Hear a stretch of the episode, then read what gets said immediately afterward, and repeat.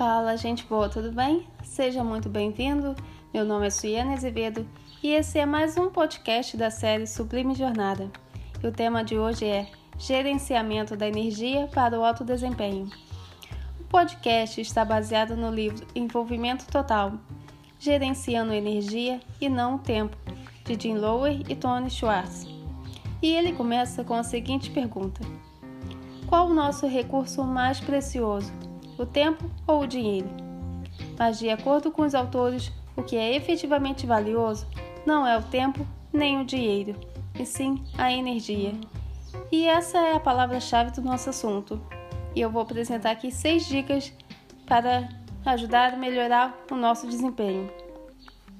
A dica número 1: um, a fim de manter os níveis de energia, precisamos treinar nossos músculos energéticos e dar-lhes tempo para se recuperar. Tendemos a gastar mais energia do que conseguimos recuperar, e o resultado disso é o esgotamento. Para resolver, precisamos prestar atenção ao nosso ritmo de sustentação da vida e descansar em intervalos regulares. É simples. Faça pausas a cada uma hora e meia, tome um café ou ande por 15 minutos, por exemplo. A dica número 2: a energia física é o combustível mais importante. Alimentação correta, atividade física e descanso. Eu, particularmente, acho importante que se tenha um mínimo de conhecimento sobre nutrição e as propriedades dos alimentos. Pelo simples fato de que nos alimentamos todos os dias da nossa vida, não é verdade? e a qualidade da nossa alimentação tem um impacto na nossa qualidade de vida. E comer bem não necessariamente significa comer do melhor, mas sim saber fazer a melhor combinação de alimentos, a melhor hora ou o melhor modo de comer determinado alimento. E a alimentação correta é a melhor maneira de evitar doenças. Dica número 2: Para manter níveis positivos de energia emocional, Nunca negligencie o que você gosta ou sua saúde física. Obtemos energia emocional positiva ao fazer coisas que gostamos e achamos relaxantes. Na verdade, são emoções positivas sentir-se desafiado, experimentar aventuras e ver oportunidades que impulsionam o desempenho. Atividades que inspiram essas emoções são agradáveis e gratificantes, portanto, uma fonte de renovação emocional. Dica número 4. Treinar sua energia mental ajuda você a permanecer focado e criativo ao mesmo tempo.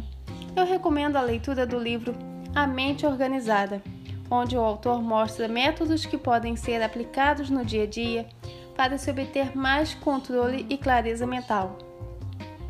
Uma outra opção extremamente simples, mas igualmente eficiente, é ter um bloco de papel para anotações gerais. Mesmo com toda a tecnologia, um bloquinho de papel e uma caneta é a melhor coisa que você pode ter por perto. Eu testei e aprovei. Na minha opinião, é a melhor ferramenta para liberar espaço na sua memória RAM psíquica e a concluir tarefas. Dica número 5: A energia espiritual é a fonte de motivação derivada de se comprometer com os outros e com nós mesmos. É um compromisso com um conjunto de valores pessoais que nos dão um propósito como indivíduos e nos obrigam a agir. O propósito serve como uma fonte poderosa e duradoura de energia, desde que seu foco seja positivo. Temos que nos conectar com os nossos valores mais profundos para alimentar a energia que dá propósito às nossas vidas. Dica número 6: Enfrentar a verdade e aceitar nossas limitações aumenta a energia positiva.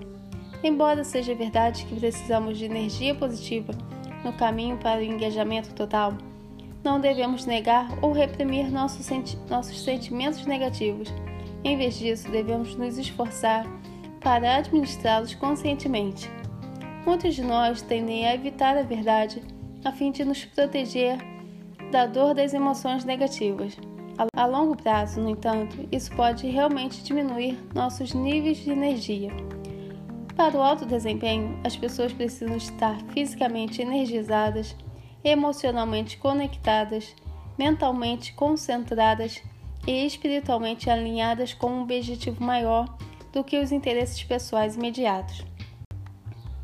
Bom, galera, esse é o podcast de hoje. Espero que tenham gostado. Um grande abraço.